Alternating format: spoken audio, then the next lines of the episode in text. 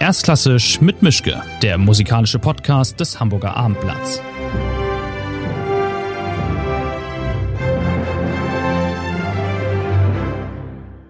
Schönen guten Tag zu einer neuen Folge von Erstklassisch mit Mischke. Wir haben jetzt irgendwas im Juli. Wir haben immer noch Corona. Ich bin in meinem Arbeitszimmer, alles wie immer.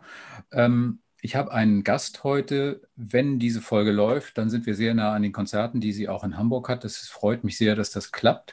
Es ist eine Sopranistin und es ist eine Sopranistin aus Ägypten. Also haben wir gleich zwei äh, interessante Dinge zu besprechen. Fatma Said, ich hoffe, ich habe den Nachnamen schon mal richtig ausgesprochen. Erstmal vielen Dank. Schön, dass Sie da sind. Danke, Herr Mischke. Ich freue mich, dass ich ähm, mit Ihnen heute da sein kann. Wo erwische ich Sie eigentlich? In London, glaube ich, oder? Ja, in diesem Moment, ja. Äh, okay. Überraschen Sie sich nicht, falls irgendwelche Geräusche aus der Straße kommen, das ist ja laut. Damit kann ich leben. Nein, alles gut. ähm, die übliche Abfolge hier ist immer, dass es am Anfang eine erste einfache oder eine erste schwere Frage gibt. Was hätten Sie denn so gerne? Äh, die schwere Frage. Die schwere Frage, gut. Wissen Sie eigentlich noch, was Sie mit Ihrer Gage gemacht haben, mit der allerersten und wofür die war? Ja, das ist eine schöne Frage. Ich kann mich gut erinnern, das war ein, äh, das war ein Wettbewerb. Und ähm, das war das erste Mal, dass ich so ein bisschen Geld mit in, in, in meiner Hand hatte.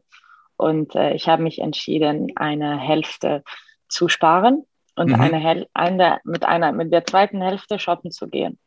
Und das war das erste Mal, dass ich wirklich mit meinen, ich war noch sehr jung, äh, und ich hatte damals nie gearbeitet, also nie so richtig gearbeitet, wo ich mein Geld hatte. Und das hatte sich sehr gut angefühlt, ein paar Sachen für mich anzukaufen, äh, in einem Laden zu gehen und mit meinem eigenen Geld was zu kaufen, nicht meines Elterns, nicht mit der Unterstützung von irgendjemandem.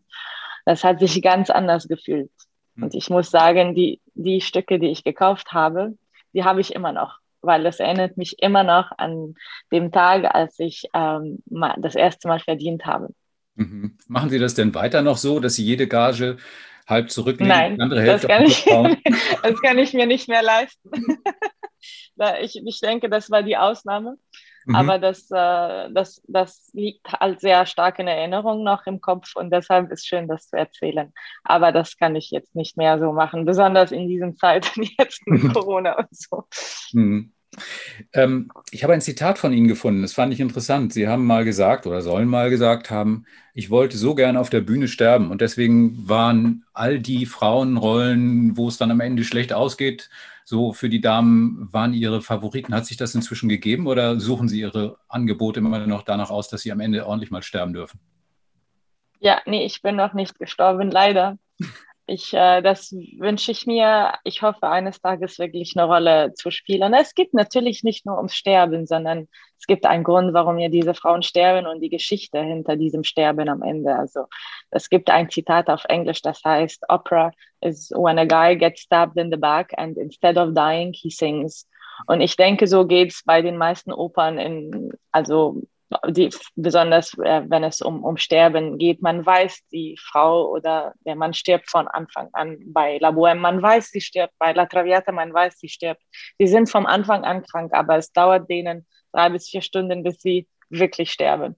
Mhm. Und das geht um diese Geschichte und dieses Background und, und diese Gefühle und dieses, die, dieses äh, Kopf und, und History, die diese Frauen haben. Und ich denke, dass es dazu führt, dass sie sterben, das hat dann ein sehr, es gibt, ich möchte nicht, es hört sich sehr oberflächlich an, wenn ich sage, ich möchte einfach nur sterben, sondern dass man, man stirbt halt mit dieser wunderbaren Musik im Hintergrund und während man diese wunderbare Musik singt und äh, und man hat immer so das Gefühl, man, man hat so gelebt, aber nur in drei Stunden. Und ich mhm. denke, das ist, fasziniert mich am meisten in der Oper, dass man äh, in eine ganze Story, eine ganze, eine ganze Lebensspanne von einem Menschen in, in drei Stunden oder vier Stunden zeigen kann. Und das mhm. finde ich halt sehr kräftig und sehr stark. Das klingt aber auch so, als ob Sie so ein Bühnentier sind, das sich sagt, also nur singen, nur in großen Anführungszeichen, ist mir zu wenig. Ich will auch spielen. Ich denke, man kann beides nicht voneinander trennen. Hm. Ähm, ich besonders auf die Bühne, auch wenn man Lied singt. Ich sage nicht, dass ich schauspiele, wenn ich Liedgesang äh, mache, aber man, man muss wirklich dieses Charakter des Stückes immer personifizieren können. Und man muss diese Einstellung haben. Und ähm, man kann nicht auch auf die Bühne so stehen und ohne irgendwelche Ausdrücke, ohne irgendwelche Körpersprache trotzdem gut singen. Man, man, man muss etwas zu sagen haben. Und ich denke, dass es, dass man kann spielen und singen voneinander nicht so sehr von alleine äh, voneinander trennen. Hm. Erklären Sie mir doch mal, also Ihr Lebenslauf. Ich finde ihn total interessant. Sie sind in Kairo aufgewachsen, waren auf einem deutschen Kindergarten, waren dann in einer katholischen Mädchenschule. Soweit bin ich noch richtig? Mhm. Okay. ähm, wie gerät man dann auf die Bahn, die zur Oper führt? Ähm, ich muss sagen, ich hatte großes Glück, weil es ist nicht äh, das Übliche, äh, in Ägypten, in Kairo ähm, aufzuwachsen und normal eine Opernkarriere zu haben. Ähm, ich, weil ich auf eine deutsche Schule war, hatten wir, hatten wir Musikunterricht. Das ist sehr besonders, weil nicht so viele Schulen, auch private Schulen, nehmen Musikunterricht so ernst. Und natürlich, Deutschland hat einen sehr gut, guten Ruf in, in, in Ägypten und eins dieser positiven Sachen über deutsche Schulen in Kairo ist, ist dass sie sich sehr äh, um Musik und Kunst kümmern. Und ich hatte dieses Glück, einen super Chorlehrer zu haben, der mich unterstützt hat, auch Solopartien mit Solopartien anzufangen. Wir hatten Musikunterricht, das bedeutet, ich hatte auch Musikgeschichte, wir haben Musiktheorie gelernt. Das war alles sehr besonders, dass wir das in die Schule gelernt haben. Das machen nicht andere Schulen. Und deshalb sage ich, ich hatte großes Glück wegen der deutschen Schule. Und, ähm, und dann äh, habe ich, ich, ich denke, das hat wirklich mit Jugend musiziert angefangen, weil Jugend musiziert äh, hat auch in meiner Schule stattgefunden, weil wir waren eine deutsche Auslandsschule. Das bedeutet, ich durfte mitmachen beim Regionalswettbewerb. Das war damals Kairo und Alexandria, die beiden zwei deutschen Schulen zusammen. Und dann Landeswettbewerb waren alle deutschen Schulen im Mittelmeerraum. Das waren auch Italien, das war die Türkei, das war, ähm, was war das nach Italien, Türkei, Griechenland, Ägypten. Und äh, wenn man dann durch das Landeswettbewerb weiterkommt, dann kann man im Bundeswettbewerb teilnehmen. Das war dann in Deutschland mit allen Auslandsschulen und natürlich die Deutsche, deutsche Inlandsschulen. Mhm. Da konnte man dann weiter ähm, teilnehmen. Und das war natürlich sehr vorteilhaft für mich, weil es könnte sein, ich bin gut in meinem Land oder im Mittelmeerraum, aber dann im Verhältnis zu den Deutschen nicht so gut. Und das war halt sehr ja, wichtig für mich, mein Level auch zu kennen. Also wo stehe ich genau in, für mein Alter. Das, hat, das war bei Jugendmusik jetzt super, weil das hatte so äh, Altersstufen und ähm, man hatte eine faire Konkurrenz, natürlich Konkurrenz, aber man konnte ungefähr so wissen, wo man genau steht. Äh, stimmlich, besonders für jemanden, der aus Ägypten kommt, wo ich gar keine Konkurrenz in meinem Land habe. Und das, ich, ich, ich rede über Konkurrenz, weil es war mir wichtig zu wissen, lohnt es sich überhaupt, Aufnahmeprüfungen in Deutschland zu machen, weil vielleicht bin ich gar nicht so gut, vielleicht lohnt es sich auch gar nicht. Und das hat mir sehr geholfen. Jugo musiziert vier Jahre, von ab 2015 bis 2019, äh, 2005 bis 2009 habe ich das gemacht ähm, und hatte damals auch zweimal den ersten Preis gewonnen beim, in der Lead-Kategorie. Und das war schon ein, ein Signal für mich und für meine Familie auch, dass ich, mhm. vielleicht bin ich gut genug für eine Aufnahmeprüfung. Das klingt jetzt vielleicht ein bisschen komisch, aber ähm, ein Teenager, sagen wir mal eine 14-Jährige in Wuppertal oder in Schweinfurt oder so, wenn die zu ihren Freundinnen auf dem Schulhof sagt, ich finde Oper toll, ich finde Mozart toll, ich finde, keine Ahnung, ähm, Verdi, ähm, Donizetti, all das finde ich super und die sagen, ja, aber Britney Spears oder oder so. Und was willst du denn jetzt eigentlich? War das nie ein Problem für Sie? Haben Sie immer von Anfang an gewusst, da geht's lang, das will ich machen, mir egal, was die anderen sagen? Ich hatte dieses Selbstbewusstsein, so wie Sie das sagen, nie, mhm. muss ich zugeben, sondern ich wusste, dass es ist etwas, das mich fasziniert. Ich liebe es. Ich habe eine große Leidenschaft dafür. Ich war mir aber nie so sicher, ob ich wirklich damit erfolgreich werde, ob das meine Zukunft wird, ob ich wirklich da Karriere machen möchte. Ich wusste nur, dass ich das wirklich liebe. Und, ähm, und das brachte mich zur Aufnahmeprüfung. Ich, mhm. bis ich bis ich in der Hochschule war, war ich auch mir nie sicher, ob das der richtige Schritt war für mich, weil das war so unüblich in Ägypten. Also das, das war sehr komisch. Alle meine Freundinnen, sie haben andere Sachen studiert, ernstere Sachen, Jura und äh, Medizin und Ingenieurwesen und äh, Literatur. Ich habe Musik gemacht. Das war eindeutig für ein paar meiner Freundinnen und auch für die Schule, weil ich war die Sängerin in der Schule fast. Und das war keine große Überraschung, dass ich weiter mit Musik mache. Aber trotzdem war das eine große Überraschung für die ägyptische Gesellschaft, weil das ist, das, das, man hatte erwartet, ich werde etwas, ich sage wieder, zwischen äh, Gänsefüßchen Ernsteres studiere und dann das Gesang als Hobby mache. Das war erwartet. Aber dass ich wirklich jetzt ein Diplom oder ein Bachelor in Musik, in Gesang haben werde, das war ein, ein großer Schock. Das war auch für manche Familienmitglieder nicht so einfach zu akzeptieren und auf, mhm. aufzuschlucken. Und äh, aber ich denke, was mich gepusht hat, war nicht so, ich liebe Oper, sondern ich liebe Gesang, ich liebe Musik und ich möchte das besser kennenlernen. Ich wusste nicht so viel über Oper überhaupt. Also ich erinnere mich, als ich für das erste Mal ähm, die Arie von, von Mimi gehört habe, das, da war ich schon war noch in der Hochschule, also das war nichts davor. Ich wusste viel nichts. Mhm. Und, ähm, und, und, und, Namen wie, wie äh, Fritz Wunderlich zum Beispiel, das kannte ich auch später. Also es gibt, ich war, ich, ich, ich hatte keinen unglaublichen musikalischen Hintergrund, weil ich gar nicht aus einer musikalischen Familie komme. Und deshalb war mein, meine, mein musikalisches Können sehr mit Züge musiziert limitiert, was für Repertoire ich vorbereitet habe, aber nicht so viel, außer was ich in der Schule gelernt habe und Repertoire. Und deshalb mhm. äh, habe ich sehr viel in der Schule dann kennengelernt und gewusst und gelernt. Und das hat mich dann sehr motiviert, weiter mit Musik zu machen, mhm. weil ich habe das dann wirklich viel besser verstanden in der Hochschule. Sorry. Ich habe, wenn das denn stimmt, gelesen, dass Ihr Vater mehr oder weniger der Einzige in der Familie gesagt hat, Kind, mach das, geh nach Deutschland, studier da. Das ist jetzt vielleicht auch nicht das Allerüblichste. War das so? Und äh, wie fand, also Sie haben es ja schon angedeutet, wie der Rest der Familie war jetzt so mittelbegeistert oder haben die gesagt, nein, nein, also wenn, wenn er den Segen gibt dafür und sagt, meine Tochter wird Sängerin, ihr könnt euch alle ähm, mit euren Zweifeln sonst wohin tun, äh, mir egal, sie macht das jetzt. Wie, wie, wie, ist das damals gelaufen? Ja, das, das war so ganz ähnlich, wie Sie das jetzt so formuliert haben.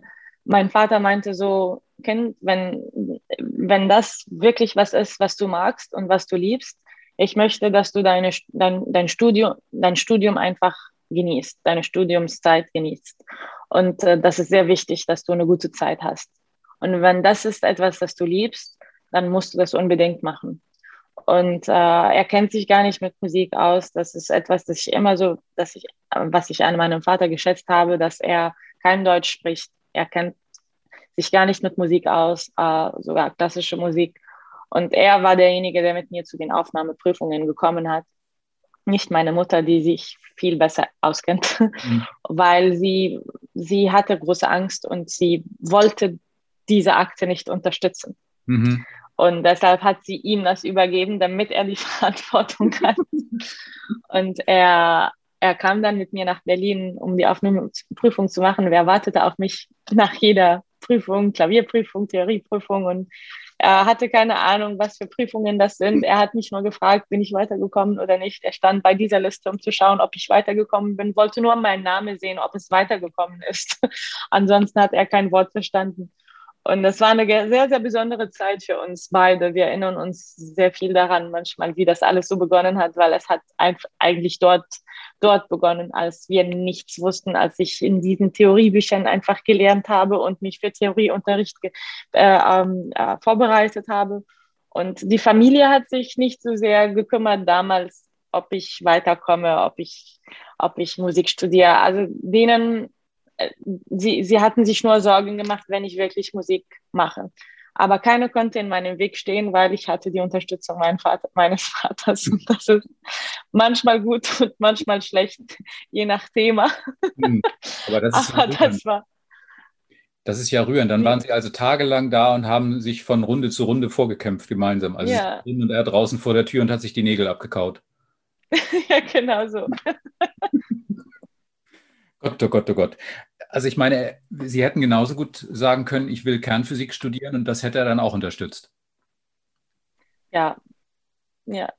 Mein Vater, der hat es nicht nur mit mir gemacht, sondern auch mit meinen Geschwistern. Ihm war das halt sehr wichtig, dass wir was machen, was uns Spaß macht und, und wo, etwas, womit, ein, womit wir, also er dachte nicht so viel an Zukunft und, und Geld und, sondern ihm war wichtig, dass wir diese, diese vier Jahre wirklich genießen, mhm. weil er selber hat Politikwissenschaft studiert, aber dann wurde er Businessman. Mhm. Und er, er ist der Meinung, dass man muss nicht unbedingt das studieren, was man arbeitet und alles kann sich ändern. Und man kann, hat immer die Chance, was anderes zu studieren. Und Hauptsache liebt man, was man studiert, weil wenn man das liebt und wenn man richtige Leidenschaft dafür hat, wird man nie fühlen, dass man wirklich arbeitet und dass man wirklich sich Mühe gibt, weil es wird automatisch kommen, weil man hat diesen Drive, man, man möchte das, man hat dieses Willen, das mehr zu verstehen, sich mehr zu vertiefen. Und das wollte er für uns alle. Und deshalb hat er uns nie gezwungen, meine Geschwister und ich, was zu studieren, wofür wir keine Interesse haben. Hm. Und dann kam sie also nach Berlin an die Hans Eisler, an die Hochschule. War das ein Kulturschock oder noch schlimmer? Weil ich nehme mal an, die allermeisten, die da waren, hatten Ihnen schon einiges an Runden in dem Basiswissen voraus. Und ähm, Sie waren die, die von ganz weit weg kamen und ähm, dann doch sehr speziell war. Und ich kann mir vorstellen, dass das nicht einfach war, losgelöst zu dem generellen Stress, den so ein Studium ja mit sich bringt. Sie sind da ja nicht aus Spaß, sondern das ist ja eine harte Nummer, wenn man Gesang studiert. Ähm, das ist ja kein Waldspaziergang. Nein, auf keinen Fall. Ähm, das war, ich, ich hatte keinen Kulturschock, würde ich sagen, weil ich kannte Deutschland. Ich war schon mal in Deutschland mehrmals gewesen. Ich kannte die deutsche Kultur. Ich wurde ja von deutschen Lehrern mein ganzes Leben auch unterrichtet. Und deshalb hatte ich keinen Kulturschock. Natürlich, mich einzuleben war neu, weil, weil ich habe nie mein Haus verlassen in Ägypten und dann auf einmal von einem Kontinent auf den anderen von Kairo nach Berlin war ein großes Schritt in meinem Leben und auch alleine zu leben war das Highlight, weil, weil, weil ich habe nie alleine gelebt. Und, ups, sorry. Und ähm, ich, erinnere, ich erinnere mich gut, ich war im Verhältnis zu den anderen Studenten, ich fühlte mich wirklich auf Mission. Ich fühlte mich als dieses Mädchen aus Ägypten, die jetzt hier ist, ja, um ihr Studium zu genießen, aber ich, ich, ich darf nicht jetzt nach, zurück nach Hause gehen und sagen, ich habe es nicht geschafft. Mhm. Das geht nicht. geht gar nicht. Und das ja, war natürlich Druck. War ja auch nicht notwendig dann. Ja, aber man, ich, ich wusste nie, werde ich wirklich das genießen, werde ich das lieben, äh, werde ich hier bleiben wollen. Ich kenne andere Studenten aus Ägypten, die nicht unbedingt Musik studiert haben, aber sie sind nach Deutschland gegangen und sie konnten das Leben dort nicht ertragen. Sie sind wieder zurück nach Ägypten gegangen. Also das war, das war, das Leben war in ihnen schwierig äh, und, und sie sind wieder zurückgegangen. Ich hatte Angst. Ich wollte, ich wusste, ich werde mich nicht anlügen. Und wenn ich nicht zufrieden bin, wenn ich nicht glücklich bin, werde ich zurückgehen. Und mhm. ich hatte richtig Angst davor. Äh, und ähm, und ich, ich, ich war sehr studienhaft. Ich habe die ganze Zeit gelernt. Mhm. Ich war die ganze Zeit entweder bei Dussmann, um Noten zu kaufen, neu, neues Repertoire zu lernen, oder in, oder im, äh, äh, in der Bibliothek an der Hochschule oder zu Hause. Ich, ich war immer beim Vorbereiten. Ich habe alles im Voraus, alle Hausaufgaben, die ich hatte, von Formenlehre, Theorie, Instrumentenkunde. Ich habe alles von Anfang an sehr gelernt, sehr diszipliniert. Und äh, das war irgendwie meine Weise, auch vielleicht meine Eltern zu zeigen, dass ich ganz fleißig bin. Und mhm. das nicht, weil ich jetzt Musik studiere, bedeutet das, dass ich die ganze Zeit nur in Konzerte bin, sondern mhm. dass es auch, dass es irgendwas studienhaft auch an dem, an, an, an diesem Studium gibt.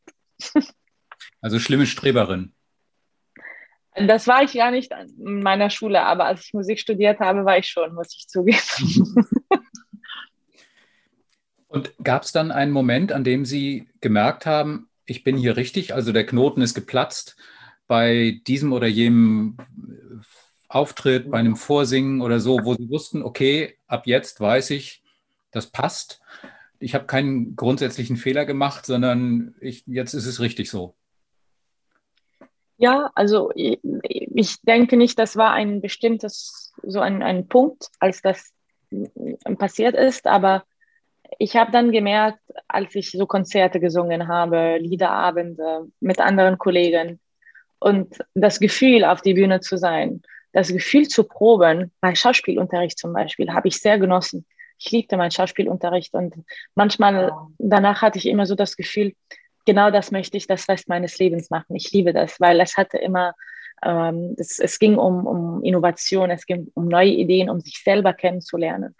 Und äh, und diese kleinen Sachen, äh, ins, in, in, ins Konzert zu gehen, ein, ein Konzert zu hören, Philharmonie zu hören, die Berliner Philharmoniker, das waren alle Sachen, die ich für das erste Mal ge gemacht habe, gehört habe, erlebt habe. Ich merkte, ich möchte ein Teil davon sein. Ich möchte, ich möchte das weitermachen. Ich möchte eines Tages, auch wenn es ein kleines Teil ist, ich möchte ein Teil davon sein. Ich erinnere mich bei dem äh, ersten Hochschulprojekt, da hatten wir Nussknacker gemacht und da hatten wir äh, Simon Rattle als Gastdirigent gehabt an der Hochschule.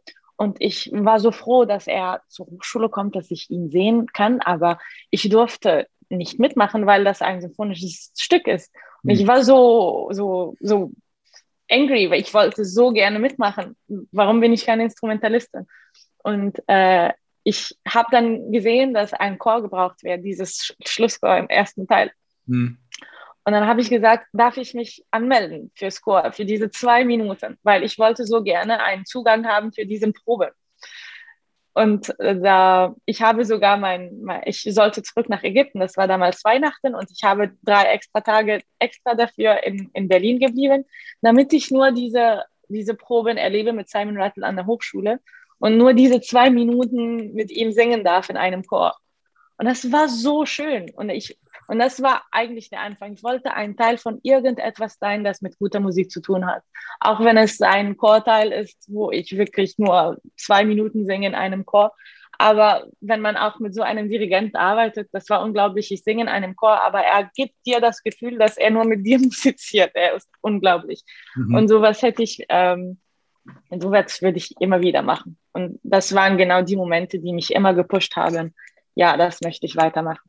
Okay, und dann sind Sie also streberhaft durchs Studium durch, waren fertig und haben ein Stipendium an der Scala bekommen. Das ist ja schon mal nicht so ganz schlecht, vorsichtig ausgedrückt, aber ich kann mhm. mir vorstellen, wenn man dann da hinkommt nach Mailand, also an dieses Opernhaus und hat dann seine ersten Auftrittstermine und so, dass dann doch schon mächtig die Pumpe geht. Ähm, war das ganz normal? Ein Moment. Ja, klar. Damit es nicht weiter klingelt.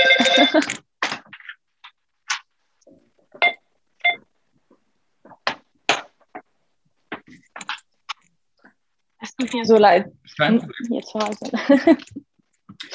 ja, war das für Sie ja. noch, war das ein, ein Riesenstress, dann, zu, dann das erste Mal auf diese riesige Bühne in der Skala raus zu müssen oder raus, was denn raus dürfen oder raus können oder raus wollen, als Sie dann da dran ja. waren? Das Stipendium ist ja auch damit, natürlich. dass man auf diese Bühne soll. Ja, natürlich. Es ist, äh, es ist eine Bühne, die, die Angst macht. Hm. Und ich denke, bei mir war das sehr besonders, weil ich kannte keine andere Bühne. Das war die erste Bühne. Das war die erste Bühne, auf, der, auf die Sie dann sollten. Na gut. Ja. Ne? Wenn schon, denn schon. Also das war die erste Bühne, auf der ich wirklich eine, Rolle, eine Rolle gesungen habe oder ein Konzert. So eine, äh, die erste Opernbühne. Hm. Ich war so sogar, also davor im Studium war ich eingeladen für ein Konzert, aber auch in Teatro San Carlo, was auch sogar schöner und größer ist in, in Napoli. Also ich kannte keine kleinen Bühnen und ich hatte keine Erfahrung, ähm, keine Opernerfahrung. Der Grund, warum ich nach Mailand wollte, war, dass ich Opernerfahrung brauchte, aber natürlich war das ein sehr großer Schritt. Ich habe das nicht so gemacht wie bei vielen anderen, wo vielleicht sollte ich das doch, dass ich zuerst in kleinen Opernhäusern im Ensemble bin oder, oder oder das ausprobiere, in kleineren Opernhäusern zuerst kleine Rollen zu singen und dann, und dann mit diesen Opernhäusern, Mittelopernhäusern bis zu diesen großen Opernhäusern. Das hört sich natürlicher und homogener an. Aber ja, wie ging es Ihnen denn in den Minuten, bevor Sie da auf die Bühne mussten und wie ging es Ihnen danach? also nicht die Minuten, es waren die Wochen, die, bevor ich auf die Bühne musste. Natürlich, ich war, ich war sehr gestresst, aber ab zu einem bestimmten Zeitpunkt, weil sie uns das, äh, viele Chancen gegeben haben, auf die Bühne zu sein. Ich habe viele, sehr viele Produktionen gesungen, auch kleine Rollen. Das wird auf einmal zu Hause. Und das ist auch sehr schön. Aber natürlich, das Stress und, und äh, die Energie, das Adrenalin, das man davor hat, ist immer dasselbe. Das ändert sich nie auch wenn man weggeht und wieder zurückgeht in diesem Haus. Äh, wenn ich heute Mailand besuche, wenn ich in La Scala bin, da kommt immer wieder dieses Gefühl von, von Adrenalin und von nicht Stress, aber, aber etwas Großartiges soll passieren. Ob es passiert oder nicht, weiß man nicht, aber es ist ein besonderes Gefühl. Ich stelle mir das ja so vor, als ob man mit so mit Fleisch behangen in einen Tigerkäfig steigt. Äh, was passiert? Also kein schöner sicherlich nicht schön, wenn man das macht. Nee, es kann schön sein, weil man kann sich total frei machen. In diesem Moment, wenn man auf die Bühne ist, da kann keiner mehr zu dir. Also da kann kein, kein Dirigent zu dir kommen, da kann kein äh, Regisseur zu dir kommen, da kann keiner dir was sagen. Diesem, man kann dir was sagen, genau in dem Moment, bevor man auf die Bühne ist, wo alles so dunkel ist. Und dann kommt jemand und spricht dir was ins Ohr, was du machen sollst. Aber es kann keiner machen auf die Bühne und keiner kann kontrollieren, was ich auch machen werde. Und deshalb kann man sich auch so schön frei, frei singen. Und man kann das. Es gelingt nicht immer, aber ich weiß, man kann das und das habe ich auch ausprobiert. Das ist ein wunderbares Gefühl. Es ist wirklich ein wunderbares Gefühl. Die, der Saal hat eine so schöne Aura und äh, nicht die beste Akustik, aber das hat halt einen Charakter und es hat eine Seele, mehrere Seelen, weil man hat immer das Gefühl, das war die Bühne, wo so viele große Sänger auch gesungen haben, wo so viele große Sänger History gemacht haben mit ihren Auftritten und mit ihren Opern, mit ihren Premieren. Und heute steht man hier und ist Teil davon. Und man fühlt sich so klein manchmal, weil man fühlt, dieser Ort sind so viele un unglaubliche Sachen passiert. Und jetzt darf ich da sein. Und natürlich Druck. Ich muss auch was Unglaubliches machen. Aber ich fühle La Scala für mich und diese Akademie obwohl es sehr ungewöhnlich sich anhört, aber das ist, wo ich groß geworden bin. Mhm. Und ähm, da habe ich mit den kleinsten Rollen angefangen und dann mit einer Hauptrolle auch meine Zeit dort geendet. Und das war schön, in diesen drei Jahren in, an der Skala groß zu werden. Das war, wie gesagt, nicht das Normale. Ich weiß nicht, ob das, ob ich, wenn ich wieder zurück mit der Zeit zurück ähm, zurückgehe, äh, ob ich das wieder so machen werde. Aber das war damals ähm, mein Destiny. Das war damals mein Schicksal und, und so habe ich das aufgenommen. Hm. War denn jemand von der Familie da, um dann mit dem Plakat im Parkett zu sitzen und zu sagen, das ist meine Tochter, das ist meine Tochter? Nein, eigentlich mögen meine Eltern mehr ohne Plakat und ohne zu sagen, das ist meine Tochter. Und sie setzen sich einfach hinten, damit sie die Kommentare und Feedback von den Leuten hören, die wirklich sich für die Musik interessieren, nicht da vorne mit Sponsoren oder Leute, oder Leute, die, ähm, die wirklich die, die, die, die, die vorderigen Plätze haben, sondern sie mögen eher mit den, das, wie nennt man das, äh, les enfants de paradis, ganz oben zu sitzen oder mhm. ganz hinten zu sitzen, mit den Leuten zu sitzen, die wirklich für, sich für die Oper interessieren, um, um ehrliches Feedback zu hören. Mhm. Sie haben da in der Casa Verdi gewohnt, habe ich gelesen. Also in diesem mhm. tollen, weltweit einzigartigen Altersheim, wo ähm, pensionierte Musikerinnen und Musiker, Sängerinnen und Sänger wohnen. Das hat Verdi ja selber gebaut. Ich glaube, er hat mal gesagt, das ist das Beste, was ich je gemacht habe in meinem Leben. Der liegt ja auch irgendwo da im Keller begraben mit seiner Frau. Ich war da nie drin, aber. Äh, er hat gesagt, das ist die schönste Oper, die ich geschrieben habe.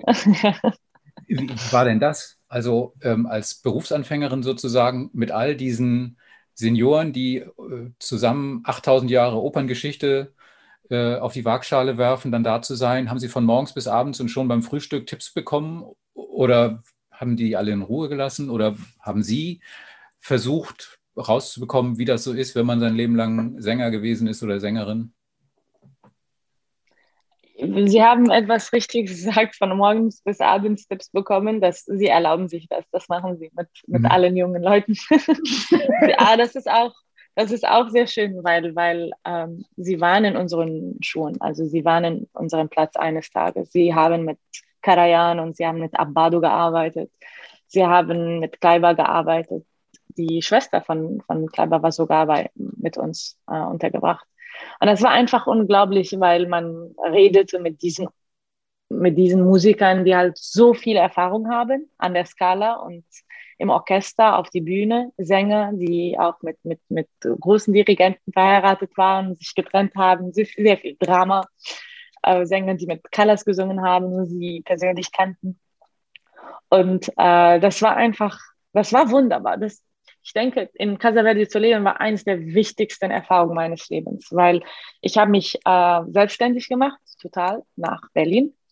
Und äh, ich hatte ja dies, das, äh, das ähm, wie heißt die, die Scholarship, das Stipendium. Und ich konnte dort leben. Das war auch der Grund, warum ich nur dort leben konnte. Mailand war so, so teuer. Ich konnte mir nur diese Casa Verde leisten, ein mhm. kleines Zimmer in Casa Verde leisten, weil Mailand, Mailand war sehr teuer. Aber einfach den Abendessen mit diesen Menschen war einfach so schön. Wir haben uns über alles unterhalten. Und das Schöne war, manchmal, sie haben gemerkt, dass ich sehr viel gearbeitet habe an dem Tag und nicht so viel sprechen möchte. Und das konnten sie sehr automatisch verstehen. Und sie haben das hat man, heute sollen wir mit ihr nicht sprechen. Sie hat viel gesungen oder sie hatte einen langen Tag. Sie ist Sängerin, sie darf jetzt nicht reden. Mhm. Das hat man mit normalen Menschen nicht. Das viele normale Menschen nicht. Mhm. und, und das war schön, weil bei diesen Musikern, sie konnten sehr gut verstehen, mein Energy Level. Sie hatten das auch und sie können sehr gut verstehen, wenn ein Sänger einfach an einem Abend nicht so viel sprechen möchte. Und sie mhm. haben das total respektiert. Und wir haben an manchen Tagen sehr viel geredet, an manchen anderen Abenden nicht so viel geredet. Und da gab es nie so schlechte Gefühle oder sie haben sich nie so offensiv gefühlt, als ich nicht so sehr sozial war das war wunderbar, es war sehr harmonisch und wir haben zusammen Musik gemacht. Sie haben auch von der Musik gelebt. Mhm. Also die waren 99 Jahre alt, sie haben die Geige gespielt und Klavier gespielt, zusammen musiziert, im Chor gesungen. Sie haben sogar solistisch immer was vorgetragen. Und die Akademie der Scala sogar hat öfter dort in Casa Verdi ähm, Konzerte gegeben. Und alle haben sich unglaublich gefreut. Sie kennen alle Stücke und die, die kommen dann zu dir und sagen dir, diese Phrase war gut, diese Phrase war schlecht, so sollst du das, das da gab es zu viel Vibrato. Dieses, das muss mehr rezitativisch sein und einfach so weitere Tipps immer. Sie haben sich das sehr klar erlaubt. Sie mhm. können mhm. den Sängern alles sagen. Mhm. Das war wunderbar. Das war gab's, wunderbar. Sehr reich. Gab es da einen Ratschlag fürs Leben, den Sie mitgenommen haben? Sowas wie, lass dich nicht mit dem Tenor ein oder ähm ich habe keine Ahnung. Gab es so Ratschläge? Ja, natürlich. Also ich weiß nicht, was ich sagen darf, weil es gab Sachen, die völlig. ähm, was, ähm, also, also natürlich, also von, von vielen Sängern, das war immer so, Stimme schonen, Stimme schonen, sing nicht zu viel, sing nicht, wenn du nicht singen musst. Also wie man so mit der Stimme umgehen soll. Und äh, das, das fand ich immer, das fand ich immer sehr interessant. Einer hat mir einmal gesagt, äh, du, es gibt so viele Sänger, die sich, äh, die, die, die irgendwie, die, die, die das, ähm, für die das wichtig sind, dass sie einen Dirigenten heiraten oder mit einem Dirigenten sind, damit sie Karriere sind. Nimm's von mir, auch wenn das passiert, werdet ihr euch trotzdem trennen. Also das ist nicht der Weg, um Karriere zu machen. das fand ich sehr süß. Und sie meinte so, Karriere machst du alleine und nicht durch einen Menschen, nicht durch einen Mensch, der dir dabei hilft, sondern das machst, das schaffst du auch allein. Mhm. Das fand ich sehr schön. Hm. Ich habe eine Frage, ich weiß gar nicht, wie ich das formulieren soll, aber ähm, die Musiktradition aus dem Land, in dem Sie groß geworden sind, ist eine komplett andere als die, mit der Sie jetzt arbeiten. Ist das nicht eine enorme Umstellung von der alleine schon von dem, von dem Hören von Musik. Also es gibt in arabischer Musik gibt es nicht nur die normalen, also die Ganztöne, die Halbtöne, es gibt die Vierteltöne dazwischen, die muss man auch erwischen können. Die muss man, also auch da gibt es Regeln, die aber eigentlich den Regeln widersprechen, die es in der in Anführungszeichen klassischen Musik gibt. Kommt man da nicht irgendwann mal durcheinander und sagt sich, ja verdammt, also das, was ich links mache, ist richtig, aber wenn ich es rechts mache, ist es verkehrt? Kann man sich so umpolen? Sie haben ja auf dem Album, das Sie machen, haben Sie ja sowohl klassische westliche Musik, die sich sehr auf arabische Einflüsse bezieht, mit dabei, aber auch klassische und zeitgenössische arabische Musik, die ja komplett anders, also ziemlich anders gepolt ist. Ich finde diesen, diesen, diesen, diese Gratwanderung total interessant, stelle es mir aber auch schwierig vor, dass man in beiden Denkschulen gewissermaßen oder in beiden Stilrichtungen äh, die Spur behält. Ich denke, bei mir ist es ein bisschen ähnlich wie bei, bei Sprachen. Wenn ein Kind mit zwei Stra Sprachen oder drei Sprachen auf, aufwächst, Mhm. Das ist für dieses Kind dann eventuell mit 20 oder 30 nie ein Problem, diese zwei, drei Sprachen zu sprechen. Aber für jemanden, der diese Sprachen in einem, also in einem späteren Zeitpunkt lernt, ist es schwierig, sich zu konzentrieren bei diesen Sprachen. Aber für ein Kind kommt es sehr natürlich. Ich denke, das ist genau wie Sprachen, wenn ich jetzt da, daran denke. Für mich ist es sehr normal, Arabisch zu singen das ist für mich keine große Änderung bei der Technik oder, oder dass ich sehr viel ändern muss. Natürlich muss ich aufpassen manchmal, dass meine Aussprache ein bisschen nicht zu europäisch sich anhört, äh, mit ein bisschen ein paar Konsonanten, weil die arabische Sprache ist sehr auf Detail basiert. Mhm. Äh, das kann man nicht nur, also man kann gleich erkennen, ob als ein Ausländer ist, der, der die Aussprache, der eine arabische Aussprache hat oder nicht. Also das ist sehr klar für mich. Ähm, aber ich denke, für mich war das immer sehr natürlich. Ich, wenn ich klassisches arabisches Gesang singe, da ändert sich nichts im Gesang. Das, ist, das hat mir meine Lehrerin Renate Faltin beigebracht in den ersten Semestern.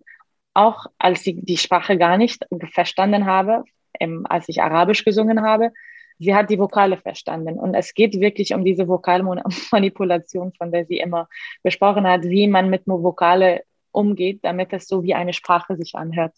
Und das genau habe ich gelernt. Das ist eine Technik, die man lernen kann, sodass man gar nicht auf, auf dem Kehlkopf singt oder auf dem Hals singt oder so. Und das hört sich dann total natürlich an.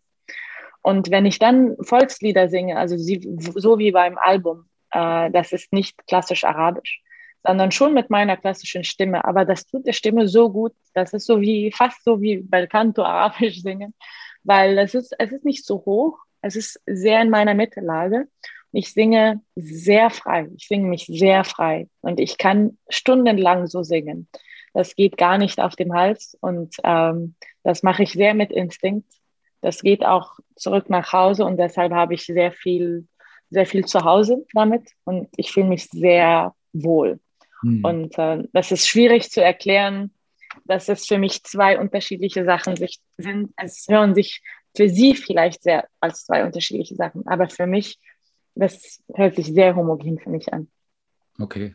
Sind Sie denn eigentlich in Ihrer Heimat sowas wie weltberühmt und eine Art Role Model für diese Art von kultureller äh, Produktion oder von kultureller Tätigkeit oder juckt es eigentlich schon ab der zweiten Tante von links niemanden mehr, dass Sie in Europa und im Rest der Welt eine Karriere als Opernsängerin haben? Wie wird das wahrgenommen? Ich, ich, ich weiß es nicht. Vielleicht, ich, es gibt ja sicherlich nicht allzu viele ähm, Opernsänger oder Sängerinnen und Sänger, die aus Ägypten kommen und in diesem Teil der Welt eine Karriere machen.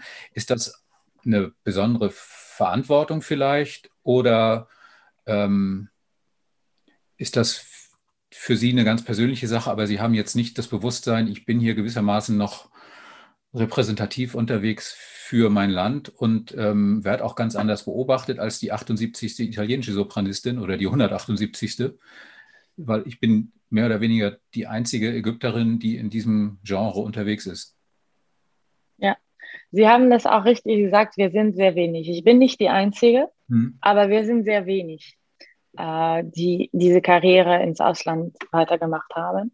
Und ich, ich denke, ich bin Repräsentantin, auch wenn ich das nicht möchte oder auch wenn ich das nicht merke, weil wenn ich, äh, wenn ich die wenn, wenn ich jetzt singe, wenn die Sachen gestreamt werden, wenn ich auf dem Fernseher bin, wenn ich äh, auf dem Radio zu hören bin, dann hören mich andere junge Leute. Und auch wenn sie Ägypter sind, da, wenn Ägypten mich hört, ich bin Repräsentantin Ägyptens immer. Und äh, wie sie auch sagt, und das ist eine sehr große Verantwortung. Ich hoffe, mir wird öfter so gesagt, wie, wie siehst du dich so? Bist du wirklich Brückenbauerin oder Repräsentantin, wie sie sagen, oder ein Role Model für junge Leute? Das alles hoffe ich. Das kann ich nicht so garantieren. Ich, wie gesagt, wir sind sehr wenige Opernsänger und Oper ist nicht so berühmt in Ägypten. Ich versuche das größer zu machen. Ich versuche das zu verbreiten in meinem Land. Ich versuche zu zeigen, dass man sehr normal sein kann, sehr normal aussehen kann und Opern singt.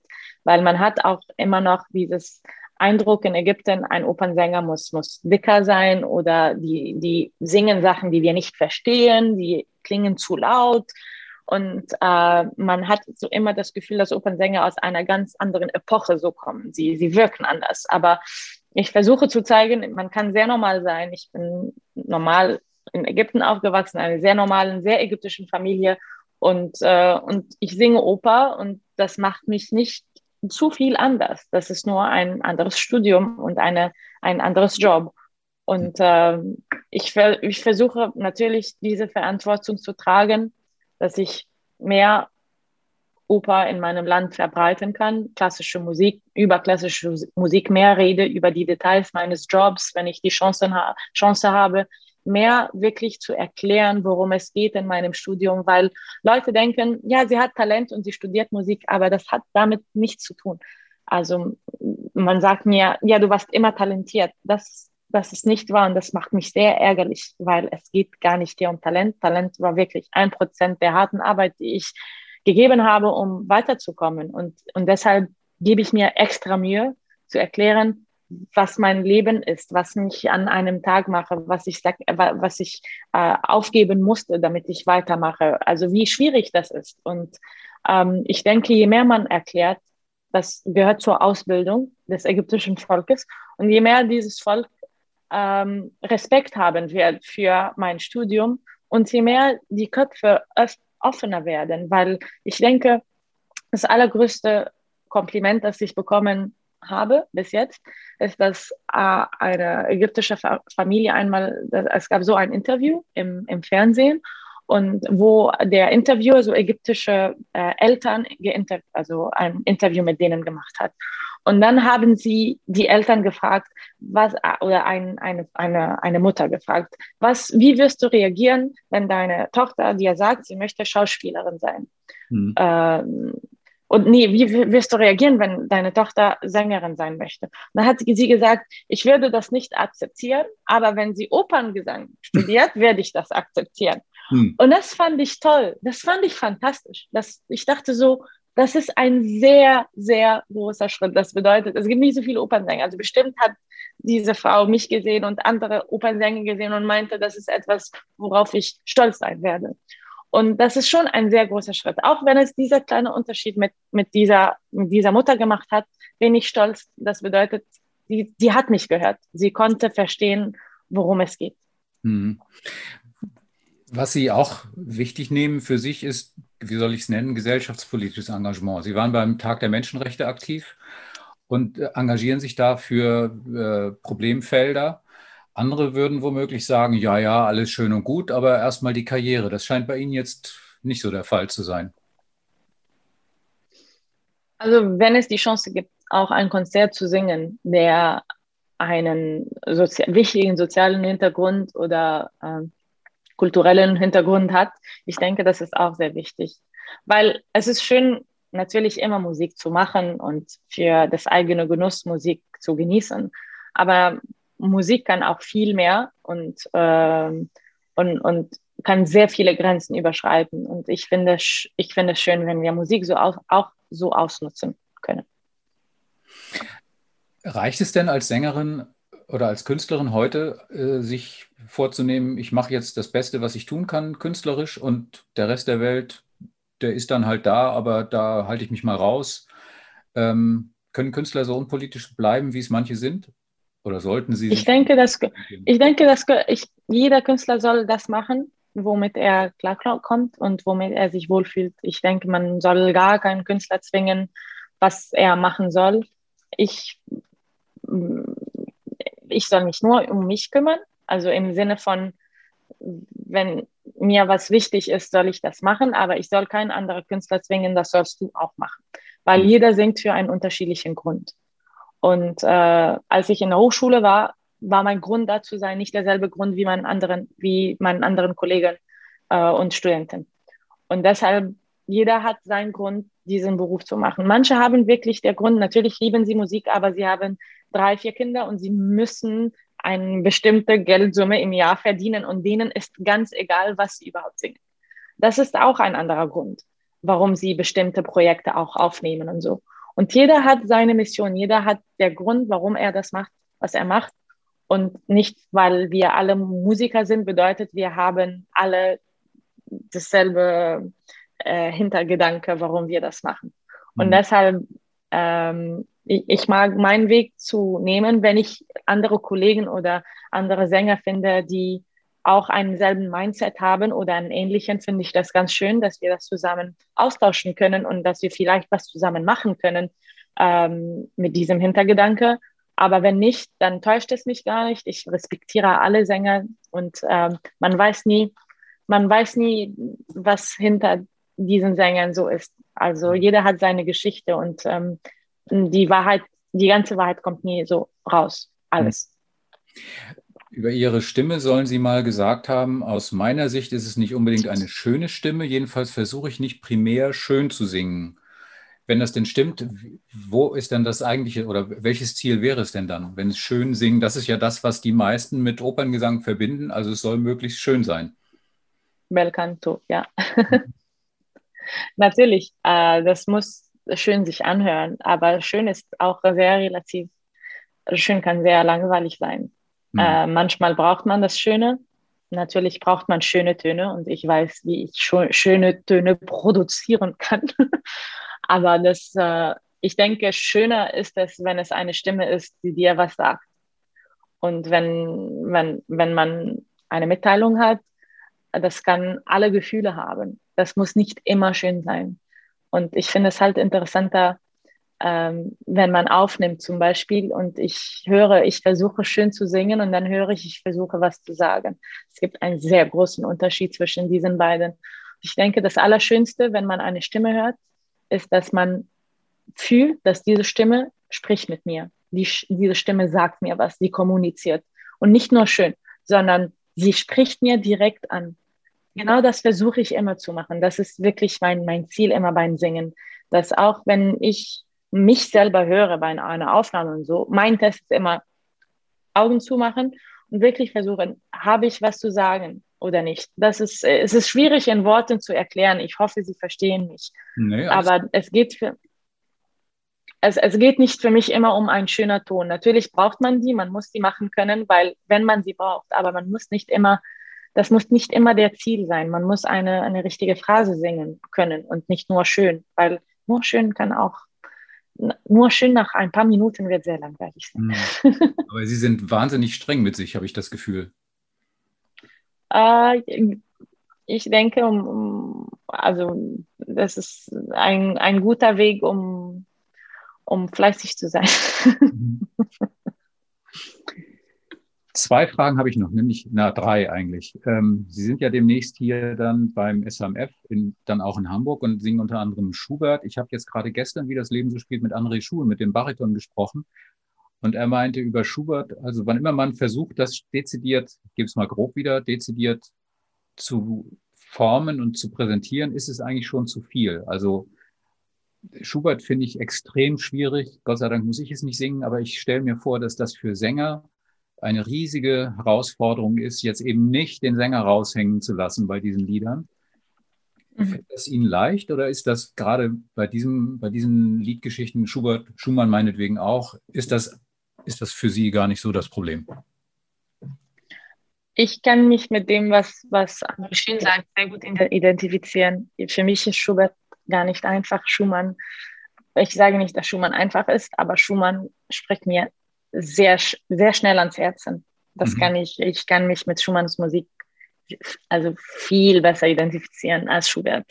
Mhm. Schubert hat eine ganz besondere, in meiner, in meiner Meinung, Einfachheit, die halt man, man, weil es so einfach so sich an, an, ähm, anfühlt oder wenn man die Noten sieht oder wenn man die Melodie hört, dann, dann merkt, dass es sehr einfach. Das hat nicht so viel Komplexität. Und man unterschätzt sehr, wie schwierig das ist, mit dieser Einfachheit in der Stimme umzugehen. Weil es ist die Kunst, mit der Einfachheit umzugehen und das trotzdem so magisch vorzutragen. Und deshalb versuchen, deshalb sagt André, man versucht fast zu viel zu machen, weil es ist so einfach. Man, man möchte das schmücken, man möchte zeigen, dass es nicht so einfach ist.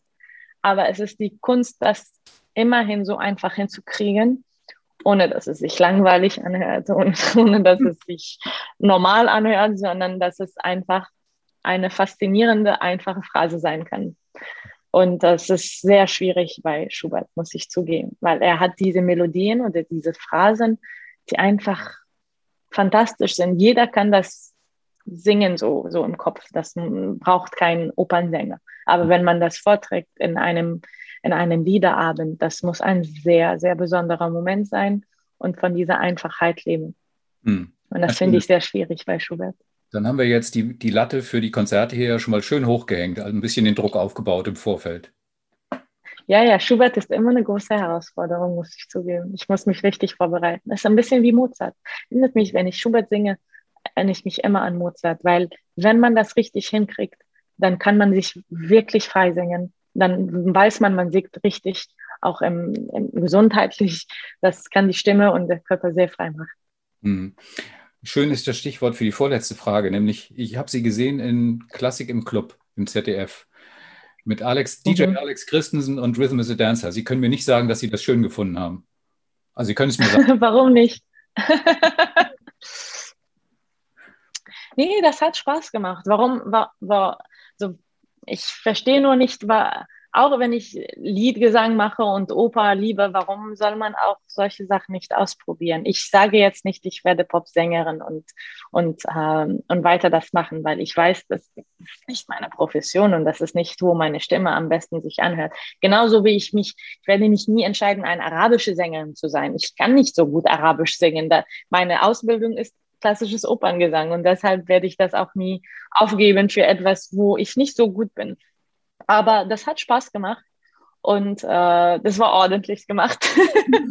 und ähm, und ich, ich denke, ich denke, also wenn man die Chance hat, neue Sachen auszuprobieren, solange es die Stimme kann, warum nicht? Ich denke, das hat, das war einfach eine neue Erfahrung und äh, das ähm, das hat gar keinen negativen Einfluss auf, auf meinem Gesang oder auf meiner Karriere. Solange ich weiter meine Liederabende singen kann, solange ich weiter meine Opernrolle singen kann, dann soll es kein Problem sein, diese neuen Sachen auszuprobieren. Und ich denke, es ist okay und in Ordnung. Und so kann man auch junge Leute mehr hinbringen zu, zu diesem Gesang, zu diesem klassischen Gesang, weil junge Leute sind nicht diejenigen, die heute ins Opernhaus gehen. Und man muss auch neue und innovative Wege finden, um, um junge Leute äh, das klassische Gesang ein bisschen zu nähern und damit sie überhaupt Interesse und Neugier haben, in ein Opernhaus zu, zu gehen. Sie sagen, ah, die Sängerin hat uh, Rhythm is a Dance gesungen, kann sie auch Oper? Da bin ich neugierig. Und dann gehen sie ins Opernhaus und dann fängt etwas an. Und ich denke, es ist nicht zu verkehrt, neue Sachen zu machen, solange es natürlich, ich sage nicht, dass es ein Muss, aber wenn man die Chance hat, Musical zu singen oder, oder Poplieder, aber in einer Weise, die, die schön ist für ein anderen Publikum. Ich sage nicht, ich habe das jetzt nicht gemacht für das Opernpublikum, sondern es war ein Publikum, der sich für, für äh, Pop und für ähm, so ähm, Hausmusik ähm, interessiert hat. Und ich denke, das ist in Ordnung, wenn man das im richtigen Ort hat. Das habe ich nicht an der Skala gesungen. Okay, gut, dann, dann vergebe ich Ihnen. Dankeschön. Und die letzte Frage ist, wie würde für Sie der Satz weitergehen? In zehn Jahren bin ich. Also losgelöst. Ja, warum? Ich, denk, ich bin sehr skeptisch. Man sagt gar nicht in Ägypten, in zehn Jahren bin ich, man sagt, in zehn Jahren hoffe ich. Okay, schönere Variante. Was ist dann, wie geht der Satz weiter? In zehn Jahren hoffe ich, glücklich zu sein. Das heißt, Sie sind jetzt nicht? Nein, aber ich hoffe, das bleibt so. Okay. Das hoffe ich, ich auch. Mehr, näher, also das ist, ich, ich komme aus einem Land, man, man kann nicht sagen, also es ist sehr schwierig. Ich bin sehr skeptisch und, und, und meine Kultur ist sehr skeptisch. Man kann nicht schon sagen, in zehn Jahren bin ich eine berühmte Opernsängerin oder in zehn Jahren bin ich die nächste Violetta an der Met. So, sowas kann ich nie sagen. Das mhm. weiß ich gar, ich weiß gar nicht, ob ich morgen noch am Leben sein werde. Und so denken wir in Ägypten. Also es, es kann jede Minute was passieren. Und, und dieser Job immer im Voraus zu denken, das macht mich sehr gestresst. Und deshalb, ich, was ich nur hoffen kann in zehn Jahren, dass ich glücklich bin. Ob, wenn ich singe, wenn ich nicht singe, wo, wo auch immer ich sein werde, ob ich Familie haben werde, ob ich, ob ich ähm, einsam werde. Ich hoffe, ich, ich kann ein glücklicher Mensch bleiben. Ich denke, das ist sehr wichtig. Okay, dann hoffe ich mal, dass Sie recht behalten, bin aber ganz zuversichtlich und ähm, bedanke mich erstmal. Es war ein schönes Gespräch, es hat sehr viel Spaß gemacht. Passen Sie weiter auf sich auf und dann sehen wir uns womöglich dann hier in Hamburg im Konzert. Ja. Und wollen mal sehen, wie der Schubert wird. Danke, Herr Mischke, es hat auch für mich sehr viel Spaß gemacht. Und einen schönen Tag noch. Danke, Ihnen auch.